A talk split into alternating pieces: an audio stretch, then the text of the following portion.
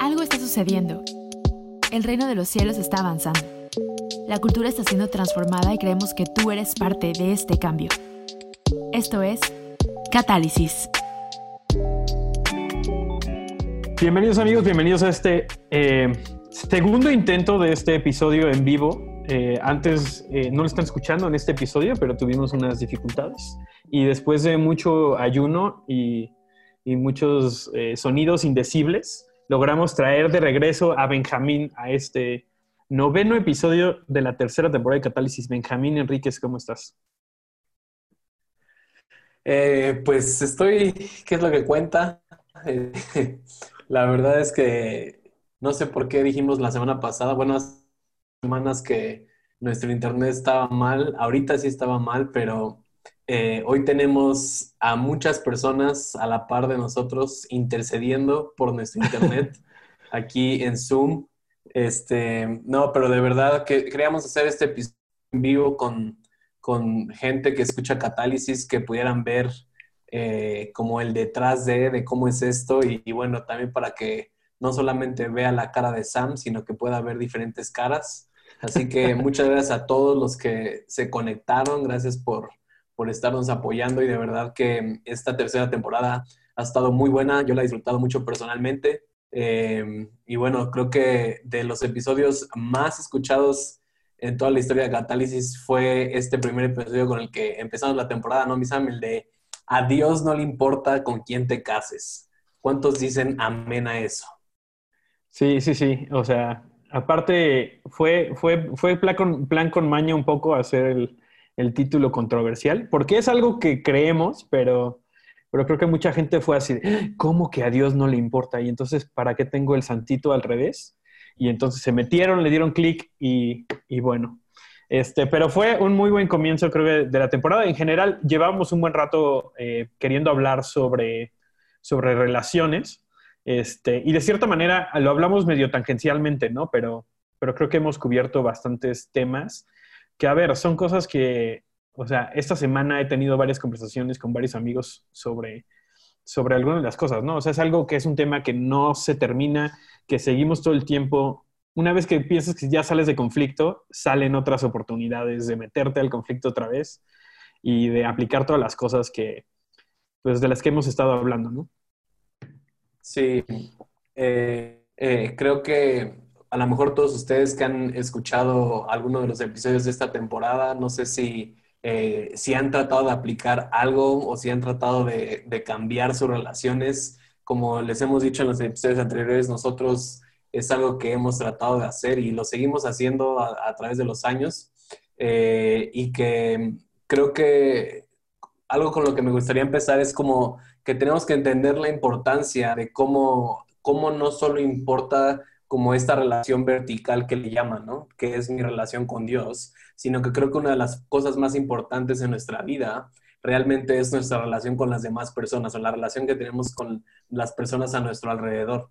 Y, y yo siempre lo digo, ¿no? Y, y, no sé si lo he dicho alguna vez en Catálisis, pero, pero yo creo que si Dios o si, si, si no fuera tan importante las relaciones que tenemos con la gente, entonces Dios nos hubiera puesto solos en un planeta y, y, para que ahí lo pudiéramos conocer a Él, ¿no? Pero cuando vinieron con Jesús y le preguntaron como de en qué se cumplía la ley o qué era de las cosas más importantes en nuestra vida, fue ama al Señor tu Dios y ama a tu prójimo como ti mismo, ¿no? Entonces, creo que a veces en el cristianismo, este, este punto de relaciones este punto de, eh, de conexión lo dejamos como algo menos espiritual o lo dejamos como algo que es menos, ¿no? Como de, ah, no tengo buena relación con mis padres o no tengo buena relación con mis hijos, pero sí soy espiritual, ¿no? Sí, um, sí oro mucho, sí voy mucho a la iglesia o no sé todo este tipo de cosas.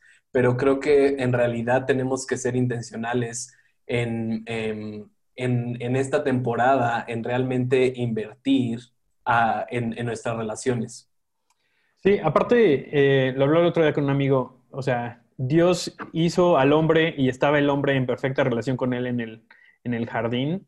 Y, y, puedes decir, porque muchas veces decimos, ¿no? Y hay muchas canciones de Dios, solo te necesito a ti, solamente tú, solo Jesús y yo, ¿no? Y, es cierto, o sea, en, en, cierta medida, pero también tan, no es cierto eso al 100% que Dios dijo, no, es, no está bien que el hombre esté solo, ¿no? Entonces Dios pudo haber suplido todas sus necesidades relacionales, pues Dios estaba ahí, ¿no? Estaba en el jardín, pero se dio cuenta que necesitaba generar una relación eh, horizontal con quien conectarnos, ¿no? Este, y obviamente fue, fue Eva, ¿no? Pero es una imagen acerca de cómo Dios, aparte porque nuestro, uno de nuestros propósitos en la vida es reflejar el, el corazón y el carácter de Dios a otras personas, ¿no? Entonces, Dios no solamente quiere darse a conocer a través de Él presentarse, sino a través de nosotros experimentar Dios en, las personas que tenemos a nuestro alrededor, ¿no? Y creo que por eso es súper importante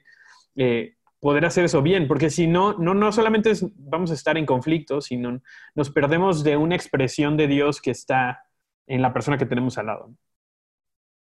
Y entonces yo aquí es donde yo me digo, muy buen, qué buen punto, Samuel. Perdón, es que aquí no te preocupes, yo puedo hacer tu voz, Benjamín, en caso de que te vayas. Sabes que no, te escucho, te escucho. Entonces, em, creo que con una de las cosas que empezamos en esta temporada también fue ese punto de, cómo nosotros, o la diferencia entre personas poderosas y personas no poderosas, ¿no? Y, y cómo debemos de ser personas que, o creo que uno de los aspectos que a mí me, me, más me cuesta trabajo, incluso hasta el día de hoy, es algo que dijimos acerca de las personas poderosas, y es que las personas poderosas tienen responsabilidad de ellos mismos que la única persona a la cual tú puedes controlar y a la única persona a la cual yo puedo controlar es a mí mismo, ¿no? Y, hasta la fecha, hoy me sigue costando trabajo controlar a mí mismo, ¿no?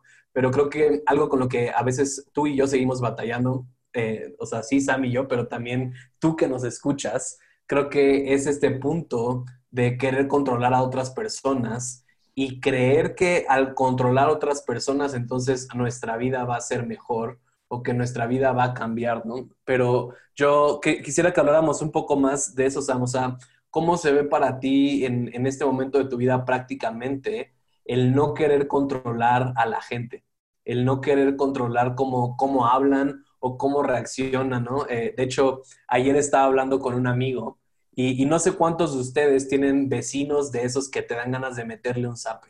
O sea, de esos vecinos que dices, hijo de tú, porque nada más. Y estaba hablando con un amigo y, me estaba contando acerca de un vecino, ¿no? Que a veces era bien, déspota y que a veces ni siquiera lo saludaba y que a veces ni siquiera este, se daba la molestia de, no sé, de hacer cosas que sabemos, ¿no? Em, pero, y, le comenté, ¿no? Y me decía, es que, ¿qué le pasa? Y, y, estaba todo enojado, ¿no? Y le dije, oye, ¿sabes? Necesitas dejar que el comportamiento de la gente controle tu comportamiento.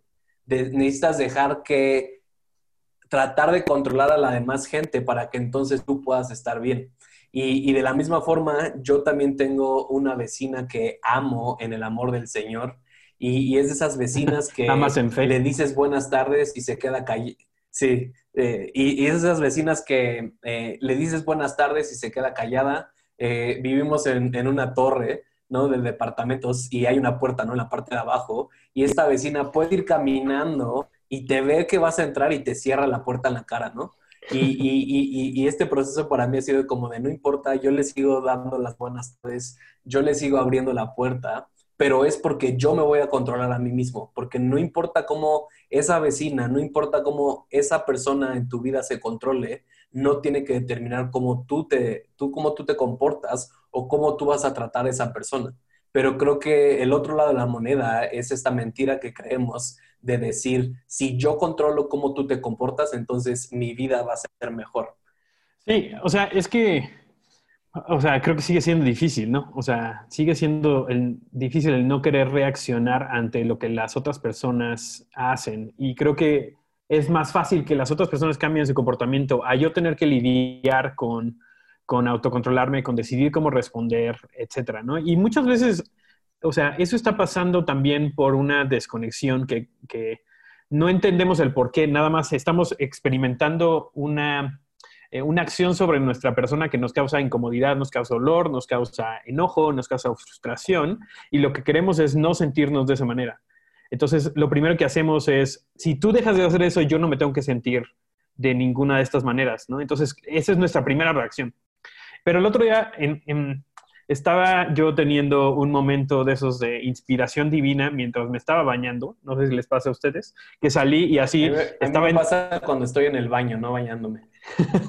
este, salí y en la toalla, o sea, estaba, nada más traía puesto una toalla, estaba escribiendo notas porque sentí que Dios me habló. Pero de, lo poco que hablamos del por qué hacemos las cosas, ¿y a qué me refiero con esto? Eh, le decimos a la otra persona, deja de hacer tal cosa porque a mí se me hace incómodo, este, pero no les preguntamos el por qué hacen las cosas de cierta manera. ¿No? Entonces nunca, nunca llegamos a la conversación a hablar del por qué, el por qué una persona se comporta de cierta manera y aparte, a veces ni siquiera sabemos por qué nos, nos, nos comportamos así, ¿no? Entonces, si nunca podemos llegar a, primero, hacernos esas preguntas. Por ejemplo, alguien te dice, ¿por qué, ¿por qué te enoja esto? ¿No? Y yo lo hago todo el tiempo y lo hago todo el tiempo ah, con el equipo de la escuela. Este, es que esto, así, así son las cosas, o esto me enoja, o lo que sea, y le preguntas por qué, y muy poca gente se sabe decir el por qué, ¿no? Y creo que es algo que pasa en todos lados, ¿no? O sea, me pasa con mis papás, me pasa a mí a veces, es decir, no sé por qué me siento así, pero el escarbar un poquito más dentro, o sea, realmente descubrir mi corazón y decir, ¿por qué me siento así? A veces es complicado, ¿no? A veces nos damos cuenta de que hay cosas dentro de nosotros que no nos gustan tanto. Entonces, no estamos, eh, no estamos acostumbrados a preguntarnos el por qué hacemos cosas. Y por lo tanto, tampoco estamos, eh, tampoco estamos acostumbrados a preguntarle el por qué de otras personas. Y este es un ejemplo. Por ejemplo, si alguien te dice, este, o a ti te enoja que alguien, tu roomie haga algo de cierta manera, ¿no? Este, y en vez de decirle, deja de hacer esto, las cosas deberían hacerse de tal manera, le preguntas el por qué hace esas cosas, lo que estás generando es un vínculo o estás generando una avenida para que pueda haber conexión y tú puedas conocer a la otra persona mejor y no nada más decir, deja de hacer eso porque no lo entiendo. Eh, pero creo que eso nos pasa un montón, y no sé, Benjamín, si eso te pase, que cuando, inclusive cuando alguien te comenta el por qué, alguien realmente abre su corazón y te dice, la razón por la que no me gusta esto es por tal cosa, la razón por la que hago esto es porque así lo hacíamos en mi casa, porque así me enteré, porque me lastimaron y entonces decidí que iba a hacer esto.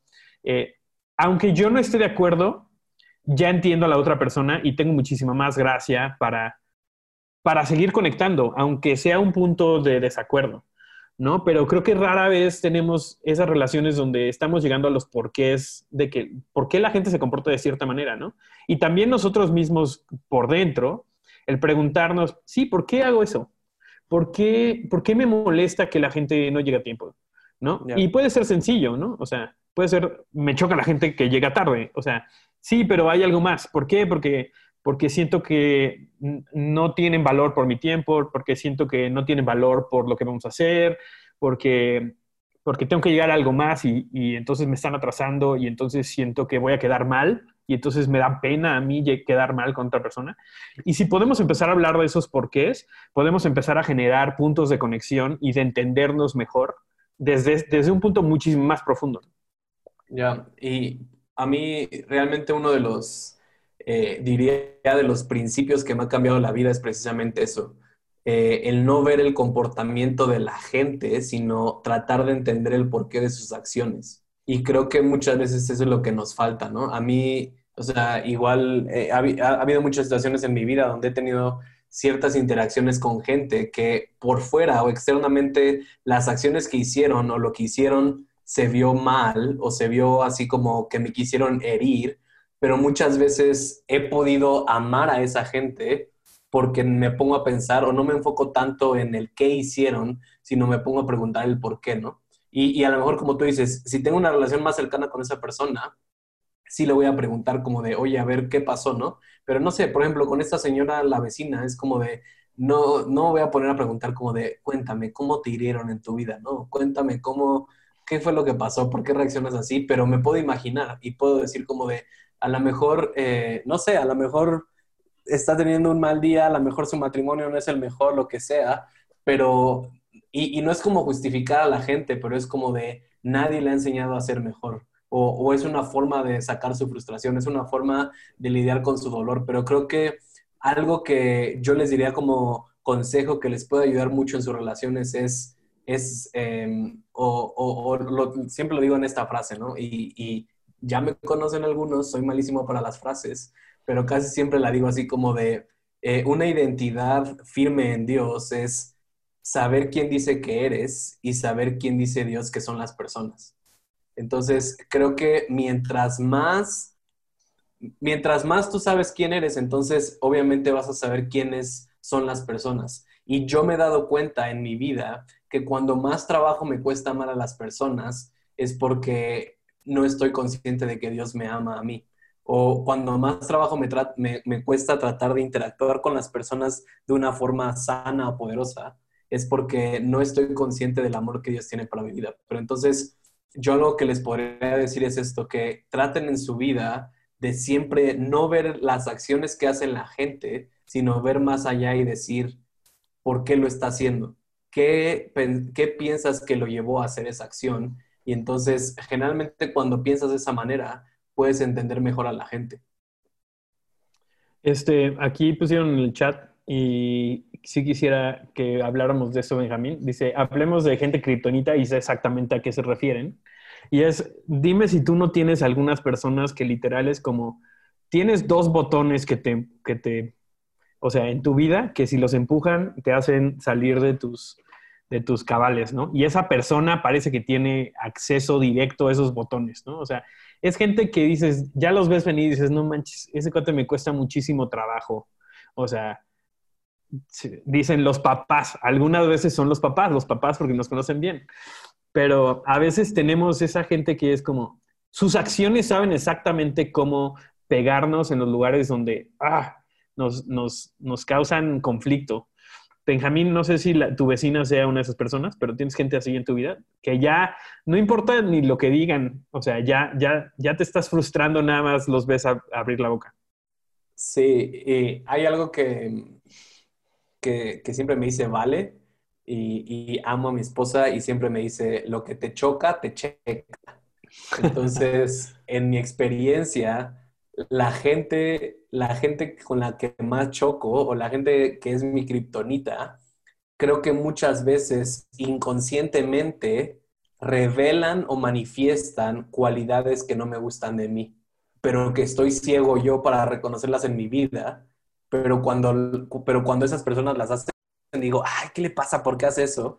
Para tiempo después darme cuenta que yo también actúo de esa forma. Entonces, creo que muchas veces la gente kriptonita en tu vida son gente que manifiesta cualidades tuyas que no te gustan o que tú inconscientemente haces que no están bien, pero cuando las hacen, tú dices, no, esa persona, ¿qué le pasa? ¿Por qué está reaccionando de esa forma? ¿No? Y, a mí me pasa incluso cuando eh, y es un ejemplo muy, este, muy burdo, ¿no? Pero para no, para no balconearme tanto. Pero es lo mismo, cuando yo manejo, y, y, creo que ya lo he dicho varias veces, yo manejo, este, yo manejo mal, eh, un poco mal, o no, no mal, manejo como un cafre. No sé si en México utilizamos esta palabra que se llama cafre, pero, pero, y, y, algunas veces, y creo que aquí hay alguien de testigo, no sé si Melina sigue aquí, está Melina o ahí está Javier, pero una vez, eh, hay, hay veces que cuando está en amarillo, si tú vives en México, sabes que el amarillo significa que todavía puedes acelerarle. Con cuidadito. ha habido veces en mi vida donde, sí, ha habido veces en mi vida donde me he pasado el alto y digo como, ay, no pasa nada. Pero yo cuando veo a gente pasarse el alto, me enoja de una manera increíble. Entonces, entonces creo que es un, es un punto solo para decir que, en mi opinión, o lo que yo creo es que la gente que más te choca en tu vida está reflejando partes de ti que tampoco te gustan y que, y que, y que la reconoces porque inconscientemente sabes que esa parte de ti no te gusta. Entonces, creo que, y es lo mismo, y siempre lo hemos dicho, ¿no? La gente solo refleja o solo debería de servir para que nosotros crezcamos internamente. Entonces, lo mismo que con lo que empezamos hablando, lo que la gente haga no importa mucho, sino más bien va a revelar lo que está pasando dentro de ti. Sí, y creo que otra cosa, y, creo que hablo un poquito otra vez de los porqués, ¿no? Porque cada vez que eso pasa, ¿no? Eh, yo, yo soy el, pero ¿por qué? ¿no? Y creo que por eso me, metí en problemas desde que estaba chico, ¿no? El preguntar, ¿pero por qué? ¿Por qué pasan las cosas, no? Entonces, si tienes una persona, o sea, y, lo aplico a mí mismo, ¿no? Como esta persona me cuesta mucho trabajo, esta acción me cuesta mucho trabajo y el encontrar el por qué este, nos ayuda a poder comunicarnos mejor. Y, por ejemplo, o sea, algo que yo ya he identificado en mi vida que me costó mucho tiempo dar el, con eso es la comunicación pasivo-agresiva. A mí me cuesta muchísimo trabajo. O sea, el, uso de sarcasmo para comunicar cosas importantes, a mí me, o sea, es mi botón, así, se ponen ahí a, no sé, jugar Nintendo con eso. O sea, literal es como, es, me puede sacar de mis casillas, pero yo ya, o sea, no solamente me quedé en, ok, la, gente que utiliza sarcasmo o, como comunicación pasivo-agresiva me cuesta trabajo, ¿por qué? ¿No? Y eso es algo que yo me tengo que hacer a mí mismo, ¿no? Decir, ah, es que sabes qué, o sea, hay varias cosas, ¿no? O sea, no siento que quieren ser honestos conmigo, no siento que, eh, que realmente quieran ser valientes en comunicar lo que tienen que decir. Entonces, ese tipo de cosas me ayudan a mí informarme para entonces ya saber ah, ok, eso me molesta. Y, de cierta manera es como esas cosas que nos cuestan trabajo, cuando las vemos, pierden un poco de poder, eh, porque entonces yo ya puedo saber, ah, ok, eso fue pasivo-agresivo. Ya tengo ahora el poder de decisión yo de cómo voy a responder a esto. Ya no estoy a la merced de, así de quién sabe quién le picó mi botón y entonces me puse fúrico y me puse súper enojado, sino ya sé que eso es algo que me molesta y ahora puedo tomar la decisión de, de responder bien, ¿no? Pero requiere que nos hagamos preguntas difíciles, ¿no? Y que también lleguemos a lugares de, ah, creo que esto que pasó en mi pasado, esto, e, esta situación en la que estoy hace que yo sea vulnerable a esto, ¿no? Entonces es algo que tengo que estar eh, cuidando. Hacen otra pregunta aquí, Benjamín, también, que creo que vale la pena hablar de eso. Vas, Benjamín. Sí, nada más eh, quería terminar con eso. Entonces, algo que les puede ayudar a ustedes es reconozcan o tomen en esta semana, el día de hoy, terminando este episodio, tomen un tiempo de 5 o 10 minutos para pensar cuál es su botón rojo. Como tú decías, Sam, todos tenemos botones que si nos aprietan, entonces es como de ¡ah! Pero creo que, creo que cada uno de nosotros puede ser intencional en, en, en un rato ponerse a pensar, a ver, ¿qué, ha sido, qué han sido cosas que ha hecho la gente a través de los años que me molestan demasiado, pero sigo sin saber por qué me molestan demasiado. Entonces, creo que un buen ejercicio que pueden hacer terminando este episodio es pregúntense a ustedes mismos qué son esas cosas que hace la gente que les molestan demasiado, pero que nunca han sabido por qué. Y que entonces puedan descubrir cuál es el porqué de ese botón rojo que tienen. Cuál es el porqué de, ese, de esas acciones que puede hacer la gente que no, que no saben por qué les molesta tanto. Y la verdad es que yo creo que el 99% de nuestros botones rojos, si así lo quieren llamar, vienen de nuestra infancia. Vienen de cómo nos trataron nuestros papás, vienen de cómo fueron las interacciones con tus hermanos, vienen de muchas cosas que a través de los años no has enfrentado. Y creo que ahorita no sé cuántos años tienen, este, Sam es un chavalón de 22, este, pero, pero no sé, o sea, puede que tengas 40 años, no sé, pero que puedas lidiar con ese tipo de cosas que hasta la fecha no has descubierto por qué te molestan como te molestan. Y que entonces eso te va a ayudar a ser simplemente una persona muchísimo más sana. Y, y regresando a lo que hablamos de los porqués, entonces se hace, yo estoy en una relación o sea, conozco a alguien, tengo una nueva amistad o inclusive una amistad que tengo mucho tiempo conociendo, pero hacen algo que literal hace que mi botón rojo explote, ¿no? Este, ya sé entonces qué comunicar, ¿no? Y entonces puedo hablar con ellos y decir, oye, la verdad es que a mí me cuesta mucho trabajo cuando la gente es pasivo-agresiva o utiliza sarcasmo para comunicarme algo. Y la verdad es que eso no funciona para mí, eso me enoja, me frustra. Y entonces ya no estoy, ya no le estoy diciendo, deja de hablar así, no uses sarcasmo, o, peor aún, ponerme yo sarcástico y, pasivo-agresivo, que es lo que generalmente quiero hacer yo.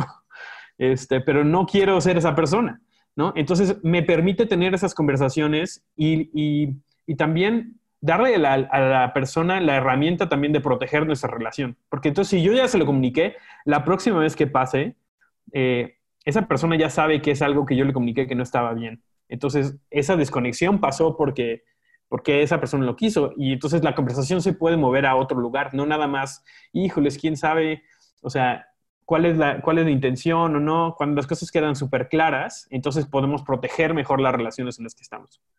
Así es. Eh, Benjamín, no sé si quieres hablar de eso. Eh, Límites. límites.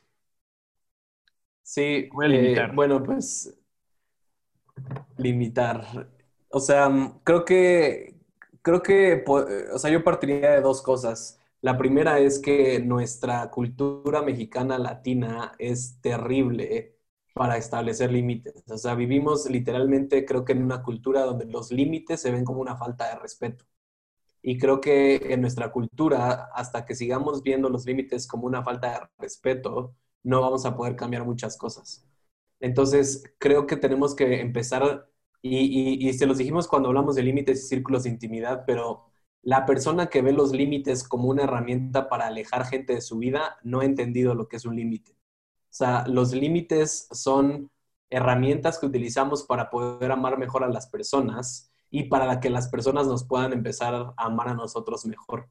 Entonces, cada quien conoce tus límites, o sea, tú conoces tus límites, pero creo que también algo que nos falta es preguntarle a la gente cuáles son sus límites, preguntarle a la gente qué es lo que necesitan de nosotros. Pero, pero ahí pusieron, o sea, ¿cómo puedes empezar a poner límites? Pues empezando.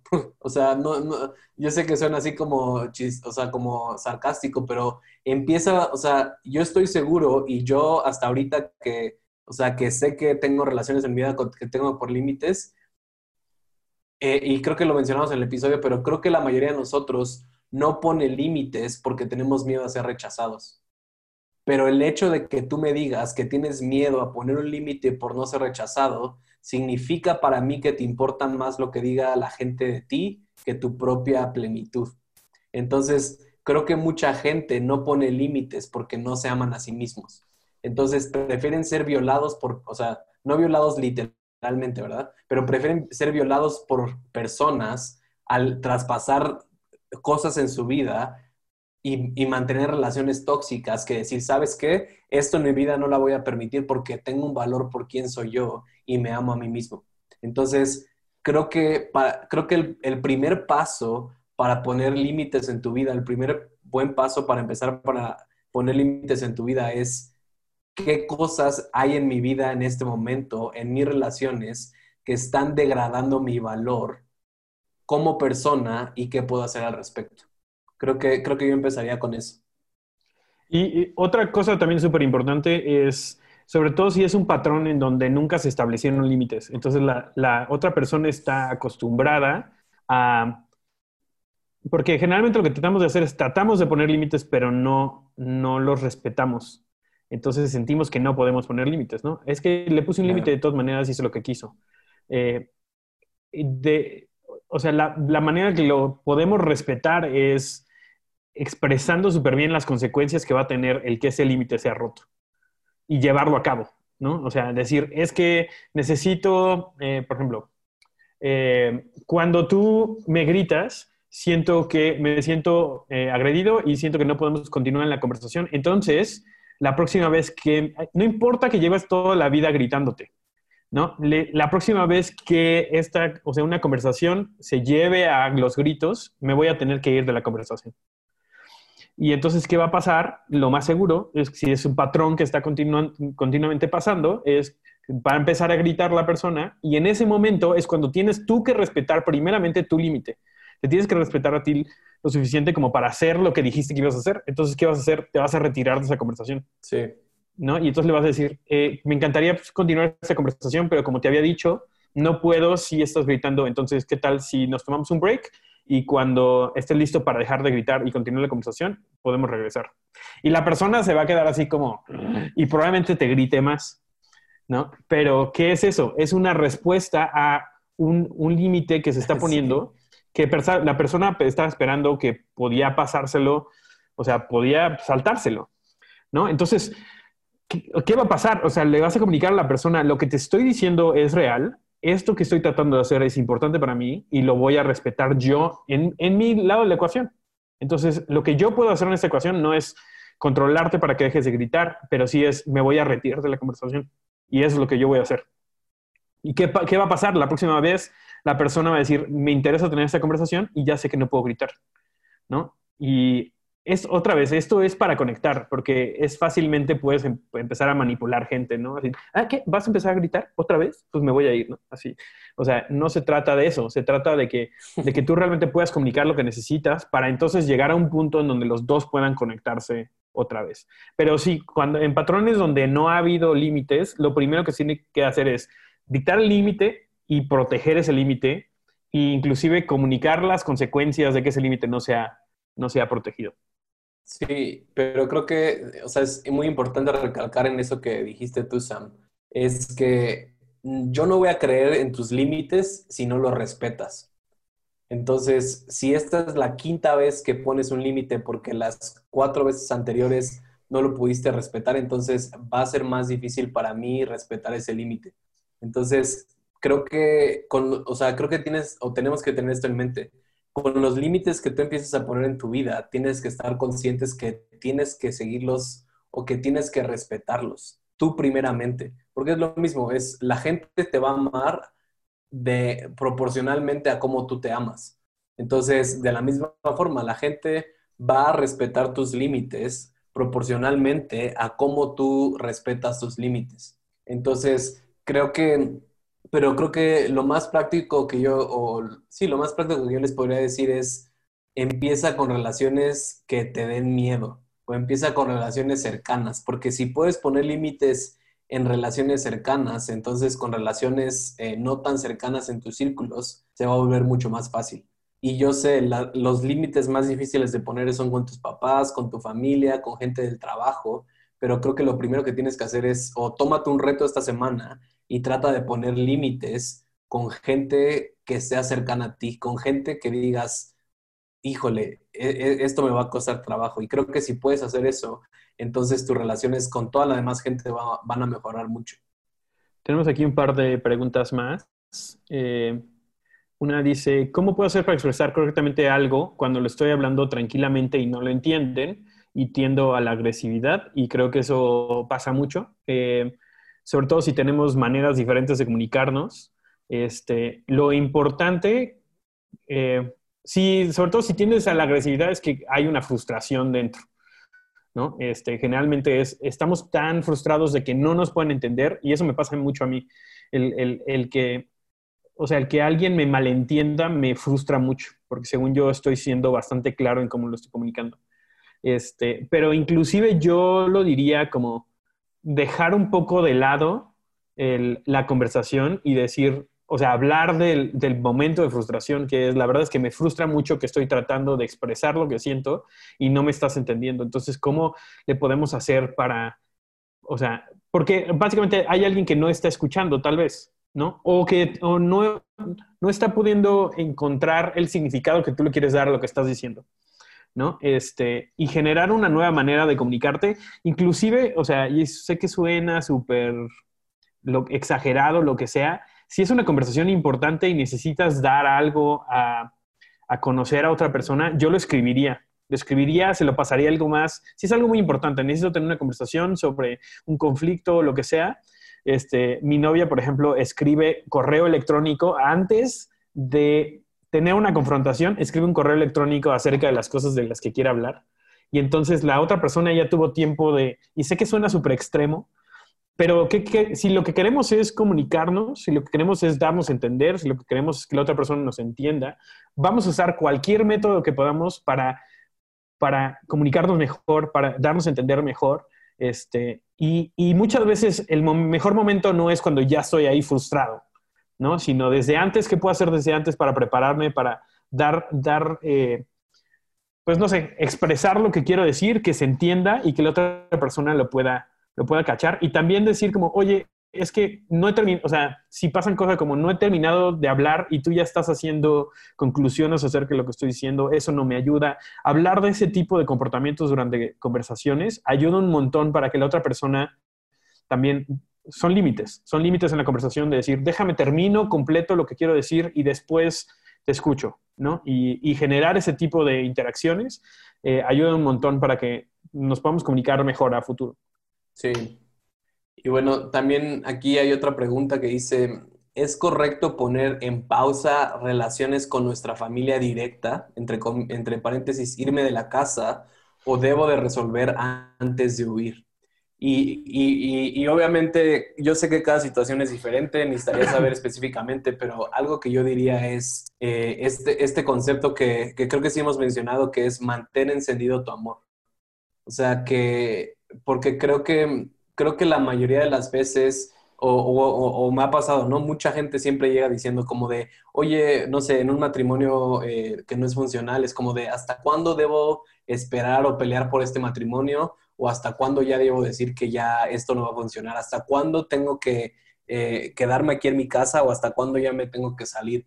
Y, creo que va de la mano con este concepto de mantener encendido tu amor, que es eh, tú tienes que hacer todo lo posible o todo lo que esté en tus manos para restaurar la relación o para poder, em, para poder resolver las cosas siempre y cuando se respete tu persona y se respete lo que tú has establecido que es eh, cómo tú vas a amarse, si lo podemos decir. Entonces, por ejemplo, eh, en, esta, en esta pregunta que pusieron, para mí sería, ¿cómo se vería esto? Es como de hablar con esa familia directa en tu, casa y decirle realmente cómo te están haciendo tratar de conectar con esa, con esa persona cual tiene conexión y tratar de resolver el problema.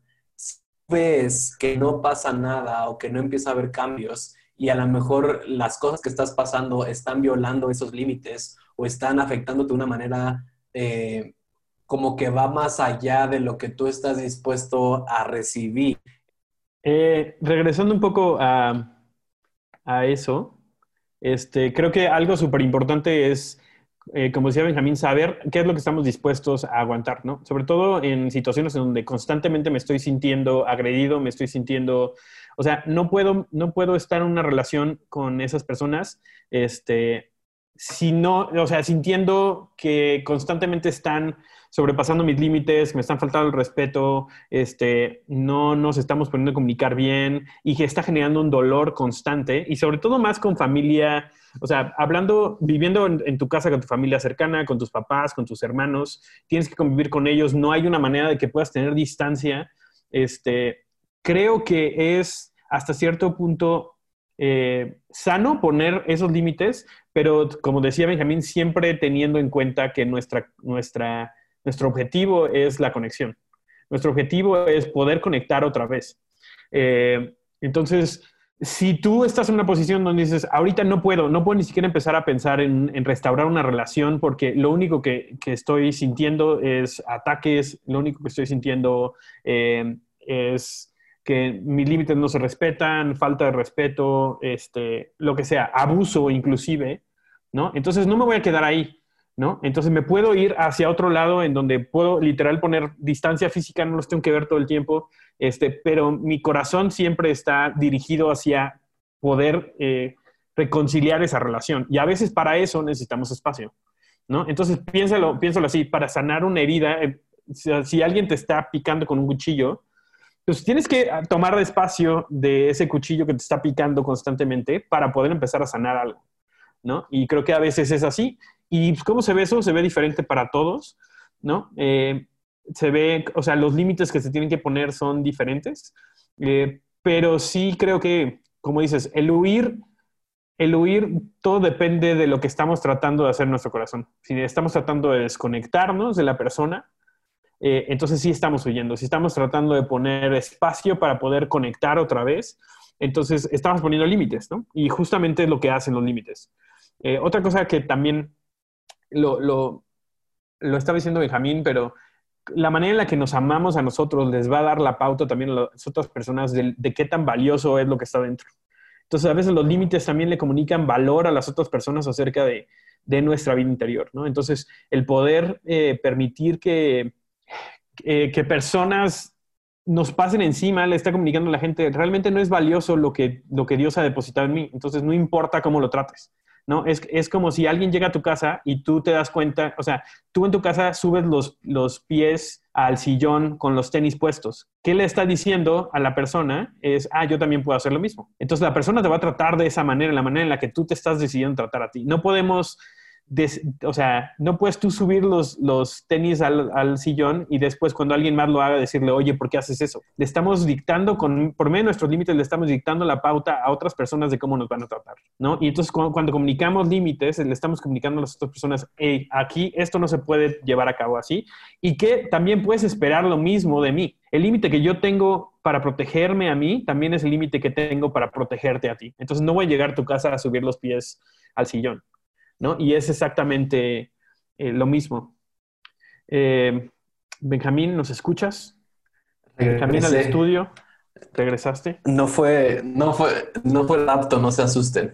Entonces, eh, creo que para mí es eso. Simplemente creo que nunca hay una respuesta para cuándo tienes que salir de una relación. Entonces, siempre, o sea, como les decía, mucha gente me ha preguntado como, ¿cuándo ya es, cuándo ya me puedo salir de esta relación o cuándo ya puedo como no hacerlo? Y para mí es tú eres la única persona que puede decidir eso.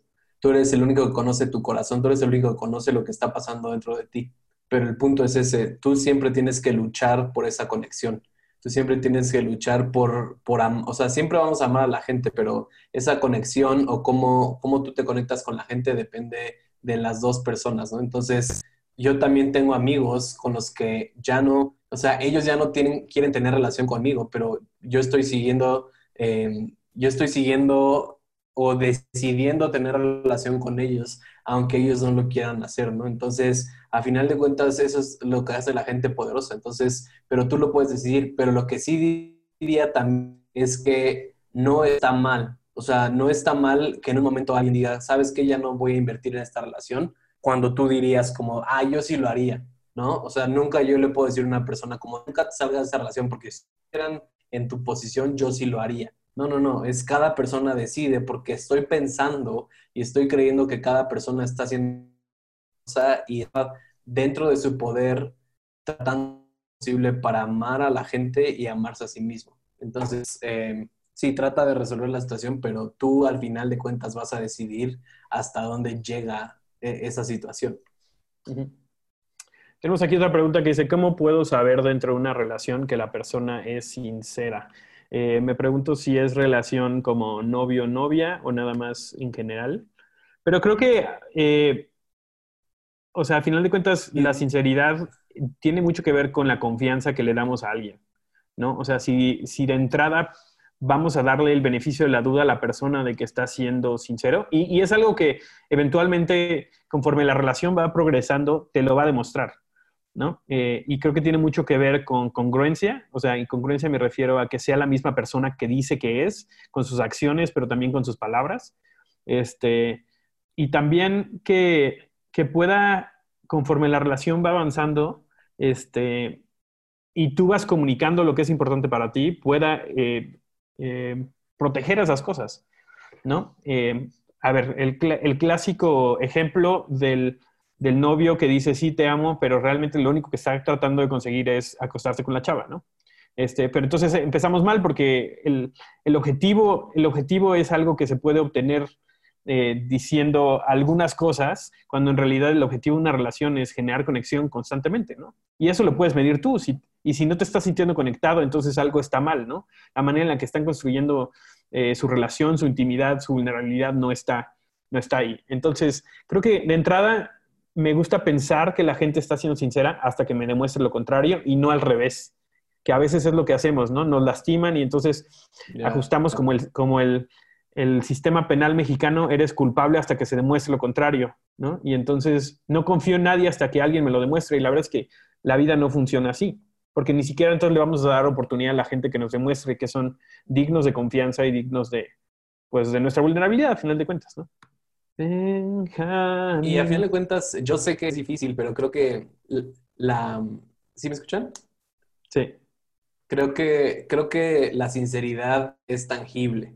Entonces, a lo mejor no, no siempre reconoces como, ah, sí, me está diciendo la verdad, no me está diciendo la verdad, pero creo que cuando llevas por lo menos algunos meses interactuando con esa persona, creo que la sinceridad es tangible. Y creo que muchas veces nosotros tenemos que, o sea, tú te vas a dar cuenta, ¿no? Y, tampoco se trata de que llegues con esa persona y sabes que siento un disturbio en la fuerza. Creo que no estás siendo...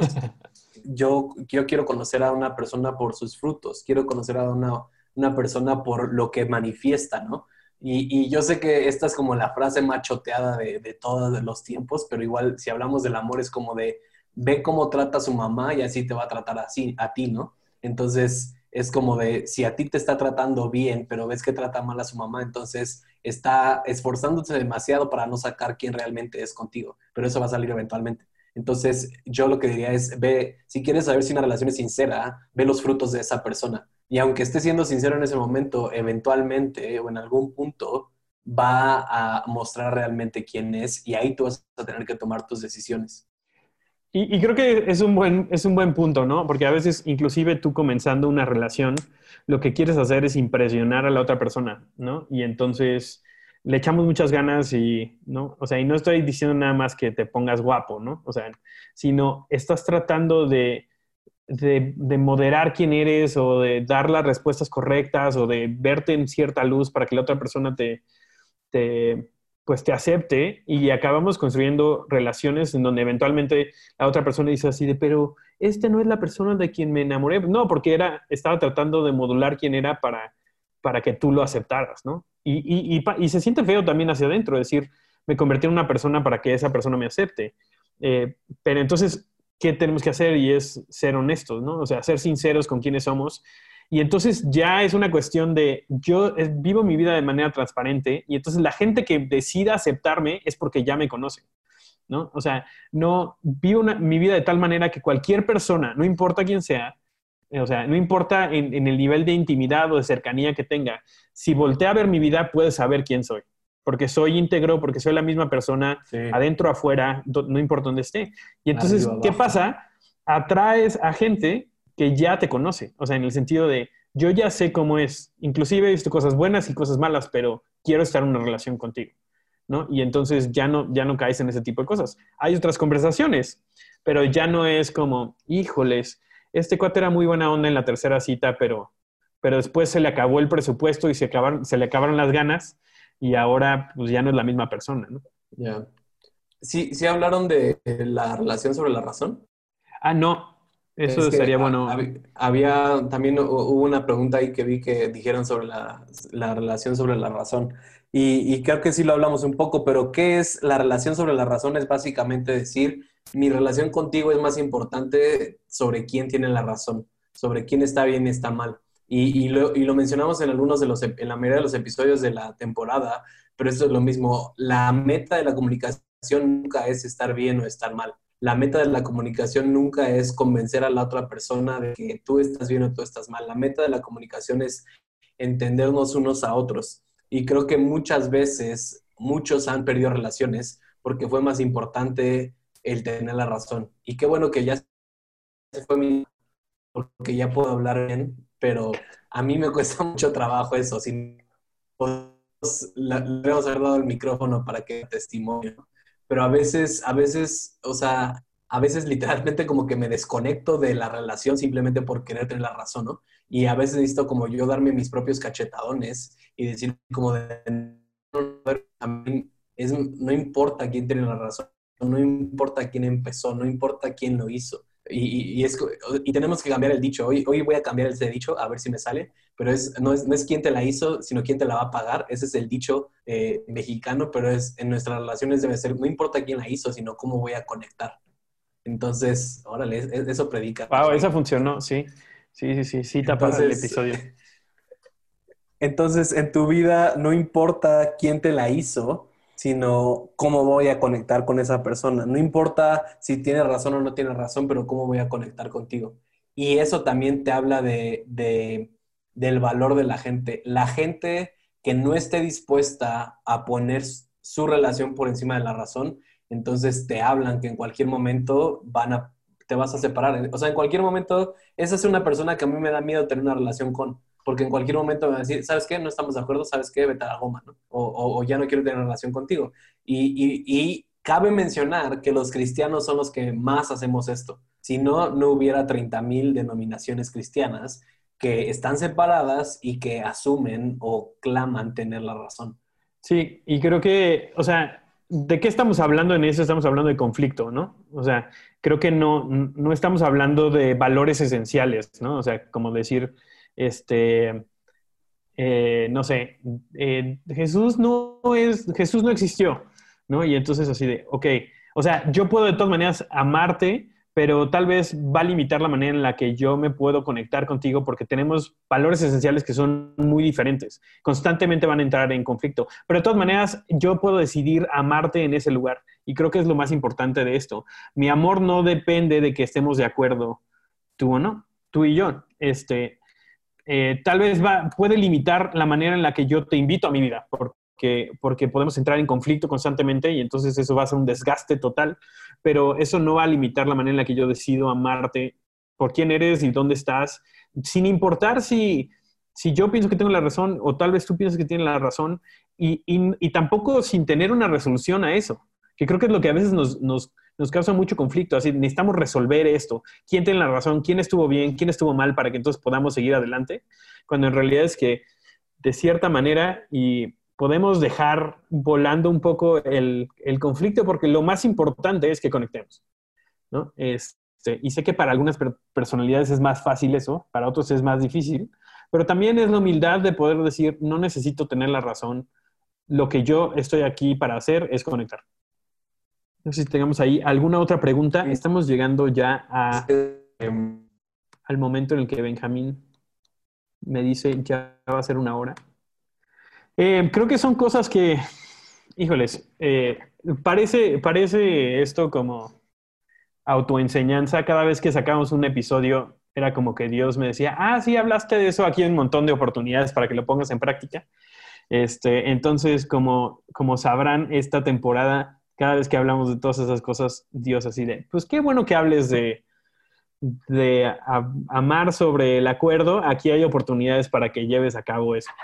Este, creo que son cosas que no se terminan, se hacen cada vez más fáciles, eso sí, ¿no? Pero de todas maneras se sienten como ejercicio, de cierta manera. Tenemos que ejercitar ese músculo de poder tener bien, poder hacer conflicto bien, poder comunicar bien, poder este, buscar conectar sobre todas las cosas y, poner límites también, ¿no? O sea, eh, creo que lo que más pasa a veces es como un poco de desidia, decir, ay, no quiero tener esa conversación, qué flojera tener ese conflicto, qué, sí, qué pereza tener que estar en un momento donde me voy a sentir incómodo, ¿no? Pero el beneficio de poder vivir en libertad en nuestras relaciones, ¿no? Con, conectados y sabiendo que también yo puedo decirme a mí mismo qué hacer, ¿no? Y que somos personas poderosas para, para reaccionar de la manera en la que yo quisiera reaccionar, cómo quiero ser en mis relaciones. Este, y poder guiarnos con eso es súper importante. Benji, no me abandones. Este podcast no es lo mismo sin ti. no, este... Este, aquí hay una muy buena pregunta, igual y con esto podemos ir cerrando. Este, ¿los límites nos ayudan en nuestra santidad? Creo que sí, los límites son buenísimos en ayudarnos a proteger eh, las cosas que son importantes, ¿no? Incluyendo eso, incluyendo nuestra santidad, eh, saber, o sea, tener límites literal físicos nos ayuda a primero comunicarlos, o saber cuáles son, comunicarlos, ¿no? Este, y poder tomar buenas decisiones en eso. Este, ven diciéndonos aquí, le brinques cuando quieras. La segunda pregunta que dice, ¿qué pasa cuando creíste que tenías una relación sana con alguien y de repente la relación se rompió y cada quien por su lado? Pues te diste cuenta que no tenías una relación sana, ¿no? Este, o, o sea, obviamente ahí estoy haciendo, estoy asumiendo, ¿no? Pero no sé cómo rompieron esa relación, no sé si, si fue así como de, ah, pues eres un tonto, pues tú también, entonces ya no nos queremos, bye, ¿no? O no sé si fue como un acuerdo mutuo o, o dijeron realmente como, cómo me siento y, esto no va a funcionar o lo que sea, pero creo que, o sea, creo que no podemos definir nuestras relaciones sanas o no sanas por, por, por cuánto, eh, o sea, porque suena controversial, ¿no? Pero, o sea, hay relaciones que no son para siempre. Hay relaciones, exacto, no, no, las relaciones no se juzgan por resultado, o sea, hay relaciones en las cuales eh, la relación se rompió, entre comillas, y ya no nos hablamos, pero no es que fue una relación mala, pero para mí sería como de, eh, importa más cómo interacción una interacción impotente, decir como de, pues eres un tonto, pues tú también, hasta nos vemos, hasta la vista, ya no te quiero, o si fue una relación de, ¿sabes qué? Estamos sobrepasando nuestros límites los dos, creo que no es una buena relación en este momento. Entonces, ¿qué te parece si ahorita cortamos un poco nuestra intimidad, nuestra relación y, y vemos adelante cómo se ve, ¿no? Pero, pero no pasa nada, o sea, creo que a final de cuentas, como lo deberíamos de ver y como yo lo veo cada que cometo un error o cada que me pasa algo así en las relaciones, es como de, ah, ya aprendí que puedo hacer mejor la próxima vez, ¿no?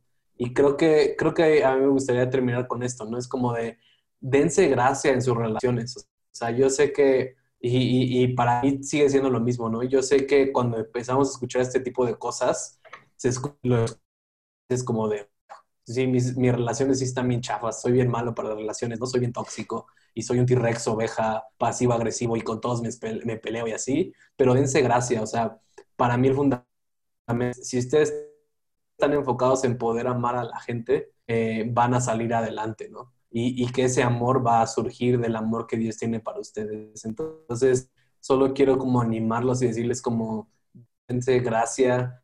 También quiero que, para, igual para ir cerrando, como el, el, poder comunicar inclusive a la gente que tenemos más cerca de decir, oye, creo que no he hecho muy bien mis relaciones, creo que me falta en esta área, no sé hacer esto bien, etcétera, y poder decir, quiero hacer esto mejor. Y estoy tomando pasos para poder caminar hacia eso.